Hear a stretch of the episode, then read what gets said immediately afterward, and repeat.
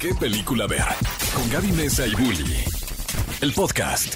Cinefilos, bienvenidos a un nuevo episodio de este grandioso podcast de cine. ¿Qué película ver? Muchas gracias por acompañarnos en estas ediciones especiales que tenemos con distintos invitados, porque, bueno, como saben, tenemos los programas que se emiten en vivo todos los sábados a las 10 de la mañana por EXA y pueden encontrar el programa completo con las noticias, recomendaciones y demás. Pero cada miércoles tenemos a un invitado especial que nos viene a hablar de temáticas en específico. Y pues antes de presentar a nuestra invitada, que ya no necesita presentación porque casi casi es parte de la familia de qué película Claro. ver, mi querido Bully, feliz año nuevo. feliz año nuevo. Eh, eh, ¿Tienes propósitos de año nuevo? Claro que tenemos propósitos de, de año nuevo. Y yo mi propósito personal, yo diría, y que, que- creo que también lo hemos compartido, ¿no? Estos días de reflexión, Sí. donde uno dice hacia dónde va, hacia de dónde viene. ¿Y hemos estado platicando sobre cómo podemos presentarles a, a la gente que nos escucha eh, nuevos contenidos y sobre todo como responder a, a- a lo que funcionó muy bien el año pasado. Que hubo un cambio bien interesante, digo, hay que mencionarlo, ¿no? Con tu entrada. ¿no? Al programa de qué película ver, creo que también fuimos moldeando un poquito eh, el tipo de invitados, ¿no? Claro. Y, a mí me gustó mucho como esta nueva identidad, podemos decir, o Claro. perfiles que trajimos al, al podcast que eran pues distintos, ¿no? Y que realmente se vio una aceptación en redes sociales que la gente está fascinada con los invitados que teníamos y, y ojalá que podamos seguir sorprendiéndolos en este 2022 con invitados grandiosos como tuvimos el año pasado que toquen temas pues también que a veces pues no tienen tanto como spot, ¿no? De los Claro. que no se habla tanto. Y, y además creo que por la naturaleza del programa y el tiempo que lleva pe- qué película ver, eh, habíamos tocado temas como por la superficie. Sí. ¿No? En este caso me encantaría ya presentar a nuestra Sí. invitada, queridísima Kika. ¡Eh, ¿Cómo Kika! estás? Es la Hola, reina hola. del podcast de qué película ver. Eres la invitada más eh, recurrente. Creo que es la primera que repite, Que repite. en el podcast. Ajá, es, que, es que tú nos disparas los números. Kika. Te, volviste indispensable. Qué Efectivamente. bueno, qué bueno. qué película, ver. el, el anime es lo que se ha vuelto indispensable desde el año pasado y, uno aquí desde ya ocho años hablando de anime, empujándolo por todos lados y a ver quién, quién daba espacios para este, este, Y en- en- Este tema en hombre. ¿Y en particular. qué punto estamos llegando con el anime, no? O sea, creo que eh, a, a propósito, y este podcast, eh, vamos a utilizar el pretexto del, del estreno de My Hero Academia World Heroes Mission, que se Ujú. estrena ya mañana eh, en las salas de Cinépolis. Eh, vamos a utilizar esto para platicar acerca de lo que viene para el año 2022, ¿no? Qué difícil es decir 2021 Sí. o 22, porque Sí, no, ya. no me creo en este No. año. Yo era, yo era el de la escuela que Ajá. regaba todas las primeras plantillas así de que 2021.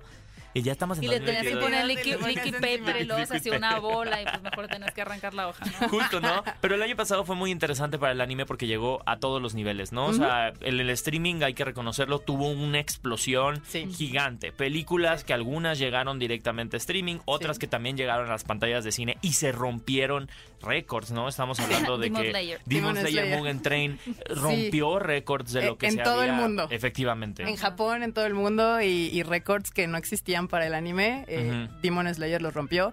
Y obviamente eh, Japón tiene esta forma de operar que si algo funciona, lo vuelven a repetir. Entonces, con... Bueno, Japón y Hollywood, ¿no? Eh, sí, sí, sí, sí. Digo, Matrix, Pero cada quien a su manera, A ¿no? cada quien a su manera. ¿Sí se acuerdan cuando salió Your Name, que fue un hitazo alrededor Claro. del mundo? Pues Japón empezó a sacarse películas muy similares, Ajá. de estilo muy similar, porque dijeron, esto le gusta al mundo, vamos Ajá. para allá. Y después de que Demon Slayer fue el hit que nadie esperaba en Ajá. pandemia, ahora vienen varias películas derivadas de series populares Ajá. en Japón. Y que cada vez hay series, digo, el top en cuanto a las series que, que tienen la popularidad, por así decirlo, valga la redundancia, es que eh, eh, van rotando, ¿no? Y ahorita hay ciertas nuevas, que, pero hay otras que de cajón se han quedado, y en este caso My Hero Academia eh, ha tenido como sus ar- arribas y picos de audiencia, y luego inician temporada y vuelve a ser como el increchendo. Y la película anterior, donde nos quedamos, pues fue una aventura que como que consolidó a los dos protagonistas, digamos, en una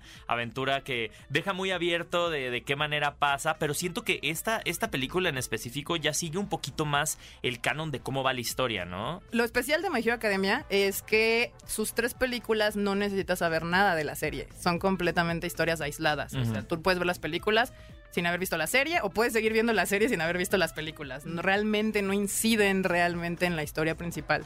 Que se está contando y eso yo creo que Oye, le da ya, chance, Ya van la en la tercera. Esto ya es como rápidos y furiosos, ¿no? Y, y esperen más, ¿eh? Y también de Demon Slayer, y vienen de Jujutsu Kaisen, y, y vienen de, de estas series que están pegando actualmente. Este, pues vienen películas para todo el 2022. Y ahora, bueno, vamos a platicar un poquito de My Hero Academia, ¿no? O sea, para la, para la gente que no está familiarizada con, con esta franquicia o este shonen, por así decirlo. Primero, Sí. ¿qué es un shonen? Porque no, en el, el programa pasado no platicamos qué es, ¿Qué- un, qué es un shonen, shonen? y cuál es la diferencia con Yo tengo un... signo de interrogación arriba de la cabeza. Cada vez que decimos shonen, todos, ¿qué es eso, no? Sí. Porque además no es, o sea, para la gente que, que igual eh, ya conoce el anime, pues saben que eh, ni Jujutsu Kaisen, ni, Demon, ni Demon Slayer, ni My Hero Academia son el mismo tipo de anime, por así decirlo. No, pero todos son shonen, Ajá. justamente. O sea, Dragon Ball, Naruto, Mm, eh, ya, ya sé por dónde va esto. Ajá. One Piece. Bueno, pero es que hay dos definiciones de shonen. Eh, una es la que es lo que significa shonen. Shonen, si, si ven en My Hero Academia le dicen eh, Deku Shonen, siempre se Ajá. me tiene así. Es un joven adulto, un hombre Mm. joven, un de Como un young adult. 13 Ajá. a 17 años. Entonces, cuando tú te refieres a un manga o un anime shonen, en teoría está dirigido a, esa, En a ese target. En teoría. Muy en teoría. Muy en Muy, teoría. pero Uy, pero- Sí, en sí. teoría. No, y eso cambia mucho más en otro tipo ¿no? de, de- de animes, ¿no? Que, por ejemplo, Pokémon se supone que está dirigido a niños de 5 años y los más fans de Pokémon tenemos treinta y tantos, ¿no? Pregúntenle a McDonald's, por ejemplo. Pero bueno, el chiste es que... La McDonald's. Sí. Este, pero bueno, el chiste es con el shonen son chicos para esta edad o también ya se ha como categorizado más este tipo de animes que van en peleas. Ajá. O sea, tu protagonista es un chico joven, 13, 14, 15 años, y pues tiene que llevar su, su aventura. Como de- Demon Slayer. Sí, Ajá. Demon Slayer, Jujutsu Kaisen, My Hero Academia, Y es Dragon un poco Ball, de Naruto. acumular poder para vencer a un gran mal Sí. y es el siguiente nivel del gran siguiente poder que va a tener que Sí. acumular para vencer al gran siguiente mal. O Justo sea, es- si hay un género de anime que ya está más formulaico que nada, es el shonen. Siempre es un protagonista Creo que también es el joven. típico viaje del héroe, ¿no? Es el típico viaje De del héroe, también es como el, el como desarrollo personal, pero también la amistad es importante en esta historia y siempre tiene que haber un reto mayor y pues en general es por el bien de la humanidad. Y lo siempre es la amistad por sobre el amor, ¿no? En el- no, no el amor en, en términos generales, sino me Sí, refiero no. a las relaciones Ajá. amorosas románticas. Ah, no, sí, claro. Siempre Sí, es sí, la sí. amistad en primer Es siempre lugar. amistad o familia. Ok. Usualmente Y es- va por ahí. Y es también como muy, muy raro que, como que lo que dicen, ¿no? Que el protagonista de un shonen se centre en, en una relación Romántica. romántica, Romántica, sí, ¿no? no. O sea, prácticamente siempre tiene que prevalecer el- lo otro, ¿no? Es como este, este, este héroe sobrepasa esa ambición para Sí. en realidad salvar al mundo o hacerlo por un bien mayor. Sí, sí, sí, justamente eh, yo creo que eh, lo importante del protagonista de Shonen es la razón por la cual quiere via- viajar y Mm. ser más fuerte. Porque no es lo mismo ser más fuerte nada más por vencer cualquier Ajá. cosa, que es el único detalle que yo le veo a Goku. Pero todos los demás Ajá. protagonistas del shonen usualmente tienen un, un bien mayor, ¿no? Que quieren alcanzar, como Deku en este caso, que es como ser el mejor héroe del, del planeta, ¿no? De hecho, la historia de My Hero Academia así empieza. Dice, esta es la historia de cómo yo me volví el héroe más, más fuerte de la Tierra. Sí, o sea, lo interesante de aquí es que uno ya sabe hacia dónde va Sí, Deku. Uno sí. ya sabe que logró su objetivo, Ajá. pero en el momento en el que pues arranca el anime, digamos que no tiene ninguna razón aparente para lograr. Digo, ya lo, la misma película da una, una sinopsis de, de qué trata la serie, ¿no? Sí. Y es este mundo en donde el 80% de la población humana tiene algún tipo de poder o superpoder, pero solo unos cuantos de ese 80% tienen un poder lo suficientemente mayor o maleable o, O en- relevante, o, relevante, o útil. o útil o entrenable para volverse un superhéroe, Héroes, ajá, un héroe. exacto. Entonces, eh, pues Deku en este caso arranca la historia no teniendo poder alguno. Y en general My Hero Academia toca mucho ese, ese conflicto de que ese poder puede funcionar a favor o en contra de ti. De hecho, los malos de My Hero Academia también tienen poderes, pero son poderes o quirks que les llaman, porque ellos no los llaman poderes, Sí, como que les afectan. Ajá. O sea, que su ¿Cómo poder... que nos pueden dar un ejemplo? Por ejemplo, una tiene que, que como que obtener sangre para mantener su fuerza. Ajá, Entonces, exacto. como tiene que agredir, o, o sea, de cómo consigue sangre, Ajá. entonces eso automáticamente hace que la sociedad la rechace. Y entonces ese Se tipo vuelve un villano. se vuelve un villano. Ajá. Y así varios de los villanos tienen por ahí otro que si te tocas, literal te desintegras. Entonces No puede. te empieza a hablar de esos temas, ¿no? De cómo también un poco entre la suerte que te toca y el queer que te toca, puede ser a favor o en contra de cómo. El, de Claro. hecho, justo lo- el, este último arco habla mucho de los villanos y su justificación de por qué se volvieron villanos. Entonces está, está interesante, la verdad. El anime tiene varias lecturas, es lo que a mí me gusta. Es- Te puedes quedar en los golpes o buscarle más adentro. Y al final todo esto sucede en un contexto. Yo siempre My Hero Academia para el, para, el, para el mundo occidental lo he descrito como una mezcla entre Harry Potter Ajá. y las cosas de Marvel. Porque va Sí. siguiendo a estos niños año tras año en su como proceso de graduarse de la escuela de los héroes. Sí. Y, ento- y, y como buen Harry Potter, los maestros son unos irresponsables. Entonces siempre bueno. ponen en riesgo a, to- a todos los alumnos por decirles, no, es que ustedes ya tienen que enfrentarse al Sí, mundo. sí, Tienen que salir a, a luchar Mm, contra los malos, pero mañana tienen exámenes. Sí. Entonces tienen que estar aquí. Exacto, sí, sí, justamente My Hero Academia, yo creo que de hecho es el concepto más fácil de entender en Occidente. Está muy targeteado y muy, o sea, lo aceptaron muy bien en Estados Unidos. Porque a pesar de que el anime tiene muchos héroes, Ujú. no usan ese concepto y aquí es My Hero Academia. O sea, eh, fue, son héroes, son héroes contra villanos. Lo siento yo que lo hicieron mucho más sencillo y mucha gente lo aceptó mucho más fácil. Que a diferencia de Demon Slayer, que bueno, ya es más popular actualmente que My Hero Academia, pero por mucho. Este, My Hero Academia entró facilísimo al, mercado occidental. Y ganó todo, todo, to- muchísimas de las audiencias, pues todos los números de My Hero Academia están súper bien posicionados eh, siempre. Y ahora eh, la historia parte donde ellos ya llevan un proceso escolar más avanzado Sí. y ahora trabajan en las llamadas agencias. Ellos ya están haciendo, digamos, que ellos ya son becarios. Trabajo social. Sí, trabajos, ellos ya son becarios. Están haciendo trabajo están haciendo pagado, trabajo obviamente. social, No, claro pagado. No de hecho, pagado. justo lidian también con esas cosas, es también divertido.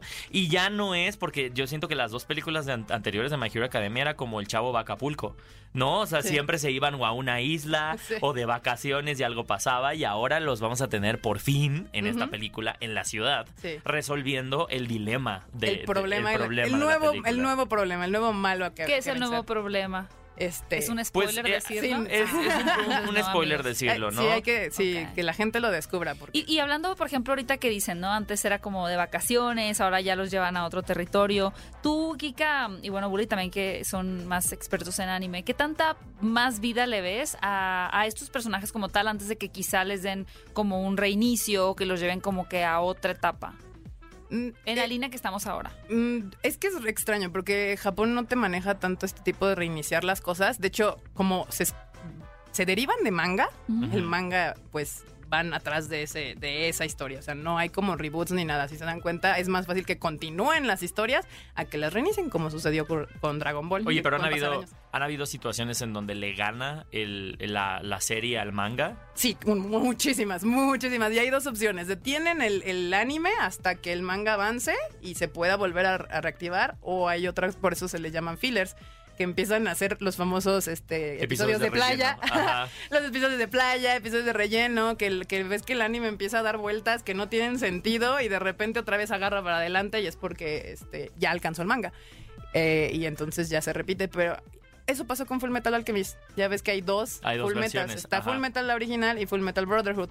Lo que pasó con la original es que alcanzó el manga y se empezó a hacer así un Ah. relajo. Y la terminaron como quisieron. La ¿no? terminaron sin, ajá, con lo- ellos a escribieron la, lo que quisieron. a la Game of Thrones. Ajá. Y ahorita hicieron la película que supuestamente es lo que el creador tenía en mente desde el inicio. Repitieron No. el anime, le llamaron Full Metal eh, Alchemist Brotherhood y ahora sí se fueron completamente sobre lo que hizo el manga y es la que todo mundo ama y adora y es una de las series más queridas por todo el mundo. Y digo, otro caso, por ejemplo, también es Evangelion. Evangelion. No, Ah, Evangelion. perdón, yo me refería a Evangelion. Es- Sí, porque salió la película en plataforma y era como que lo que el creador había querido hacer desde el principio, pero no tenía presupuesto, según lo que yo Eh, estudié. eh, Evangelion es una cosa muy particular porque, eh, pues, Evangelion es desde los noventas.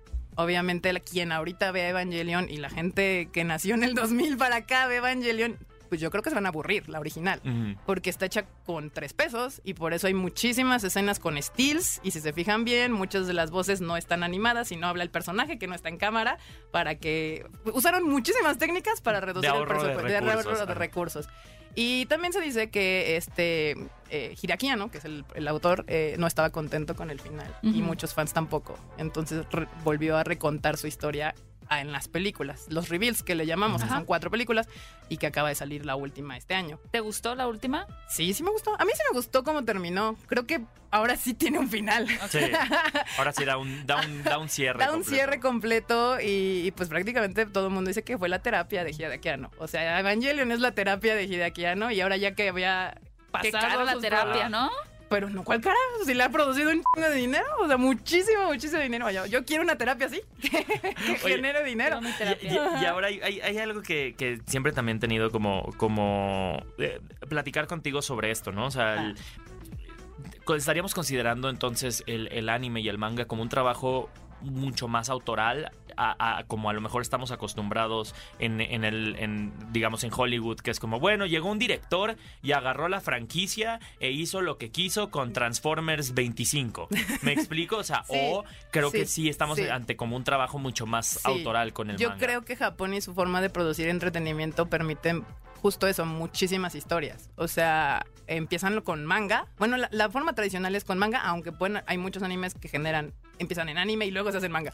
Pero la, la manera tradicional es que pues cualquiera, literalmente cualquiera puede empezar a hacer un manga y pues pu- autopublicarse actualmente o en el mejor de los casos conseguir un deal con alguna este, editorial y salir chiquito, porque de hecho hay un formato, o sea, todo el mundo cree que el manga empieza ya con, con los Con libros los independientes tomos. y no, hay como volúmenes gigantes donde puedes tú abrir y hay como 50 mangas que apenas están empezando y de ahí salen los más famosos que se empiezan a hacer tomos individuales. Eso debe costar mucho dinero, ¿no? Si alguien tiene el original, como del que salió. El primerito de My Ajá, Hero Academia. Exacto. Pues te diré, porque son como tamaños, no sé si se acuerdan que antes como eran los de teléfonos, así gigantes. Con Eran las secciones papel- amarillas. Ajá, Ajá, amarilla. con las papel así súper delgadito, así son esos. Wow. Porque se tiran y se reciclan, ¿no? La gente está Sí, acostumbrada a gente. comprarlos y luego tirarlos y que se Sí. recicle ese Sí, papel. porque Como no la tiene- gente tira los mangas. Sí, Esos, los grandotes. Las, la- ajá, exacto, Ah, las revistas ok. grandotas. Sí, porque no tienen espacio. O sea, también Japón tiene menos Bueno, espacio sí, que aquí. Sí, sí, Entonces, eventualmente hasta los encuentras en la calle. O sea, de que los dejan así para que los recoja eh, pues, la basura y pues los puedes agarrar. Sí, es como si a lo mejor no hubiera salido el primer número de Spider-Man, pero hubiera salido en una recopilación de Marvel, un libro hecho de papel Sí. periódico de, bueno, aquí va el primero, pero también está el primero de los X-Men. Aunque ver, claramente si hay gente que, por ejemplo, si tiene todos los de Dragon Ball, desde que iniciaron, que hicieron su colección y así, dicen, yo tengo todo Dragon Ball y es una pared así inmensa de papel de todos los mangas. Pero bueno, y de ahí se vuelve el manga individual, el que ya conocemos acá, que se distribuye ya aquí, que de hecho pues ha ayudado mucho al auge del anime. ¿Cuándo comenzó eso, Kika? Porque me llama mucho la atención, por ejemplo, eh, estos restaurantes, librerías, donde antes pues ibas y sí veías ciertos libros young adults, uno que otro quizá y ya muy raro manga o cómic, Ajá. y ahora hay toda una sección tapizada de manga. Ma- Aquí en México te en, refieres. en México, sí. Ah. ¿Cuándo, cuándo comenzó como que esta, mm, no quiero decir, bueno, esta apertura? Nueva ola. bien, esa nueva Exacto. ola. Nueva ola, pero yo, es la nueva ola del anime, porque obviamente yo creo que algunos se acordarán que pues la primera ola fue en los noventas, Ujú. eh, donde también había una editorial que traía manga y lo único que podemos ver era en la televisión. La nueva ola empezó hace justo como ocho años, que llegó Crunchyroll a México, que Panini volvió a retomar las licencias de manga. Eh, Kamite también compró algunas. Ajá. Obviamente nosotros llegamos al cine otra vez, vimos así como empezamos a trabajar con Crunchyroll, que acaba de llegar aquí. Y pues nos juntamos casualmente al mismo tiempo todos y pues empezamos a trabajar juntos porque eh, es la única manera porque aunque el anime está en proceso de auge, está en proceso de Ajá. auge. Todavía hay muy pocas empresas que se dedican formalmente a ese contenido, sobre todo en México. En Europa, en Estados Unidos van mucho más adelantados que nosotros. Pero en América continente, vaya, eh, México no es uno de los eh, como lugares más donde Sí, es, eh, de, de Latinoamérica es el Sí. más importante. Wow. Sí. Y Sí. en América es en Estados Unidos donde la gente El más, importante anime. es Estados Unidos. Sí, Oh, wow. sí. Sí, también eh, de los dólares. Oye, fíjate, tengo una pregunta porque vi un comentario en Twitter que me llamó mucho la atención que decía, no entiendo por qué adaptan estos animes tan complejos, ¿no? Digo, como Ghost in the Shell, Akira, Sí. Akira, que quieren adaptar y demás, Last Airbender, y por qué no se enfocan en estos otro género, pues bueno, que el anime tiene un montón de opciones, que son más como escolares, que sería mucho más fácil de adaptar sin la necesidad de tener que estar metiendo efectos especiales y demás. ¿Qué piensas de eso? Yo creo, y es por lo cual siempre he dicho que los- es la gente que se dedica al anime es fan del anime. Por lo mismo de que al año se producen cada tres meses 40 animes nuevos. Cada tres meses. Entonces, cada tres meses uno tiene que estar viendo qué hay nuevo. ¿Cuál es el problema que tienen las grandes empresas al querer meterse al anime? No tienen el tiempo o el conocimiento, si lo quieren llamar así, de todo este nueva ola, qué es lo que la gente quiere, porque no es lo mismo el fan otaku estadounidense que el fan otaku latinoamericano, o mexicano, o chileno, o brasileño, o español. Ese es uno de los problemas. Entonces, ¿qué hacen? Se van a los clásicos, a los que ya están comprobados de tener un fandom de generaciones. Y pues, ¿cuáles son? Los cyberpunk, que, que- Cyberpunk. el Bueno, cyberpunk. incluso, a ver, Death Note, ¿no? Toda esta O Death Note, adaptación justamente, que hubo, que es fue de las primeras problemáticas Sí. de decir, bueno, pues no están entendiendo la historia. Y sí, es, siento que les gana la visión a la ambi o sea, les gana la ambición a la visión, 100%. ¿sabes? Sí. A poder decir, bueno, 100%. ¿a qué Y- tipo de historias nuevas adaptamos? Justamente, y sobre todo, eh, pues es cyberpunk, es ochentero. Y yo siempre he sentido que, eh, sobre todo Estados Unidos cuando lo compra, lo compra sin saber qué está comprando y sin entender qué fue lo que le hizo popular. Mm. Y sin entender qué es lo que el anime, el fan del anime, le gusta de esas Ajá. series. O sea, justamente yo también leí a alguien que se quejaba de, ¿quieres hacer algo americanizado? O sea, Cowboy Bebop. Cuando el fan de Cowboy Bebop justamente no le gusta lo americanizado. O sea, Mm. busca, el fan del anime no está Es buscando esta Marvel. idea que muchos fans del anime ven el anime, o sea, pueden ver muchas cosas con doblaje al idioma que ellos hablen, pero el anime recurrentemente lo ven subtitulado, ¿no? Exacto. Porque quieren escuchar en japonés. Sí hay dos tipos de fan de anime. Ahí sí hay dos tipos de fans. Hay muchísimos que adoran el doblaje y les encanta ver las cosas con doblaje. Y hay otros que prefieren todo en japonés. Pero hay, hay ambos y hay unos que... Y Yo Star Wars. Vision la puse en japonés. Eh, es Yo también. Cambiaba completamente Yo la historia. quiero la experiencia completa. Era ¿no? otra experiencia. Sí, es otra, completamente. Sí, yo, yo, yo soy partidaria de... Saludos a japonés. Treviño. No, y bueno, ya si nos vamos al doblaje, yo como dices, es un mundo por completamente distinto, ¿no? ¿Quiénes son las voces del doblaje y por qué también el anime, por lo menos en México en la época de los 90, fue un boom, ¿no? Porque Sí. estamos hablando de que también fue la época donde el doblaje en México era, aquí es donde se hacía todo el doblaje Sí. en español a donde lo vieses, ¿no? Eh, y bueno, para cerrar un poquito, porque te digo, nos podríamos quedar platicando eh, horas, el- me encantaría saber tu pronóstico del clima. Ahora sí, muy weathering with you. Mi pronóstico Ajá. del clima. Muy Pues va a haber película contigo. nueva, Contigo. justo, de, de Makoto Shinkai. A ver, viene, es verdad. viene película nueva de Makoto Shinkai. ¿Cómo es que se llama la película? Susume no... No, pero en español, Kika. Es que Es todavía que no, no tiene pero haz, haz una, aquí ahorita un ex- eh, Eh, experimento la, de traducción. la- la tra- simultánea. sí, no, sí, la, tra- la traducción, pues literal, que Un no sé si así termine, eh, llamándose, es como la, el cerrojo de, de una puerta, Ajá. el cerrojo de Susume, porque Susume es Oh. la protagonista. Es un nombre, ajá, es un nombre. pro- Ay, Qué qué, ansia, qué bonito. emoción, y, ahora, yo sé que todavía hay mucha, much- no hay tanta información sobre cuáles son las que llegan a México, pero si tú le, si tú, a lo mejor nos hubiéramos ido tú- al 22 de diciembre. 21 de diciembre hubieras dicho, voy a hacer mi cartita Exacto. a Santo Claus. ¿Cuáles quiero que lleguen aquí a Latinoamérica? ¿Cuáles serían las películas que Uy. te, te encantaría que O llegaran sea, acá? yo, yo, yo tengo una carta de Santa Cruz, pero luego a veces cuando yo digo que unas películas creen que las vamos a traer. Ajá, exacto. Es Y- luego piensan que tú eres Santa Claus. Ajá, quienes creen que Santa Claus soy yo, porque nos llegan así de Kika esta y aquella. Y yo, sí, pues yo quiero traer todo. O sea, si a mí me preguntas, yo quiero traer todo, pero no sé. Hay muchas cosas in between entre yo y mis películas. Pero bueno, de entrada, pues viene My Hero Academia mañana. También viene Bell. Eh, de Mamoru Hosoda también va a llegar. Luego, ya anunciadas que están en Japón, que todavía quién sabe si llegan aquí a México, está Sword Art Online, está este Jujutsu Kaisen Zero, está anunciada ahorita la de este Mamoru Hosoda, no, La de que Makoto, Makoto Shinkai, Shinkai, Makoto ajá. Shinkai, la, la de Susume no Hi- Himari, algo así. Este, y pues vienen varias, hay una que se llama Goodbye Dongless, que, que pues ahí quién sabe si vaya a venir. O sea, hay varias, pero es que luego si les digo, no, no, no van a saber de qué estoy hablando. Yo estoy así con cara. No, así. pero estamos seguros que mucha, mucha gente que también Sí le gusta entiende. el anime va a entender y va a saber y pues va a decir. No, y aparte "Necesitamos les puedo decir las que ya están acá a México". anunciadas, porque obviamente hay otras que Oye, viene la animación en 3D del estudio Ghibli, ¿no? Eh, ¿Cuál?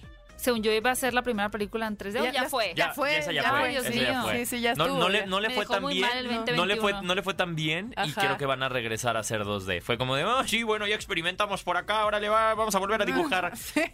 Tal cual. Sí, no, ya fue, ya, o sea, no, no le fue nada bien, la verdad. De hecho, más bien la noticia es de que este Hayao Miyazaki regresa a hacer películas después de que había anunciado ya, su ajá, retiro. una nueva película. Dijo, no, mi hijo no, no, no le jala para esto. Voy a tener que hacerlo yo otra vez. Wow. Sí, también le- a él le mandaban cartitas y lo confundían con Santa Claus. Y él dijo, no soy Santa Claus, pero les hago una nueva película. Oye, Kika, muchas gracias por haber estado acá con Muchas nosotros. gracias de por la verdad. invitación. Cuando Gracias, quieran, cuando Siempre es un placer, porque además nos das mucha información y esperemos para mucho más avanzados si tenemos nuevas noticias puedas estar acá con nosotros compartiéndonoslas Sí. en primicia. Sí, Sí, claro. Sí, queremos primicias. Kika. ¿Cómo te pueden eh, seguir nuestros cinéfilos en tus redes sociales para que estén actualizados con todo lo que tiene que ver con el anime y lo que venga de Japón para México? A mí me pueden seguir como KikMX-bajo. Ahí hablo yo muchísimo de cosas de anime, de lo que sale casi casi a como amanece lo pongo. Y si no, también en Tadaima, que es Tadaima MX, que es mi, mi proyecto en donde literalmente hablamos de todo lo que pasa en Japón en el momento. Cinéfilos, recuerden que pueden escucharnos en vivo también todos los sábados, 10 de la mañana por Exa FM. Y aquí en el podcast pueden encontrar los programas de los sábados, así como cada miércoles un invitado nuevo que viene a platicarnos pues de temas en los cuales se especializan, como este que Kika vino a platicarnos de anime. Recuerden que también pueden seguirnos en redes sociales de Cinépolis, en Twitter, de Exa. Muchas gracias por acompañarnos, mi queridísimo Bully. Muchas, Muchas gracias por estar aquí como Gaby. siempre. Gracias, Kika. Y nos escuchamos en un próximo episodio de podcast de ¿Qué película ver? Ve a Cinépolis y utiliza el hashtag qué película ver. Escúchanos en vivo todos los sábados a las 10 de la mañana en Exa FM 104.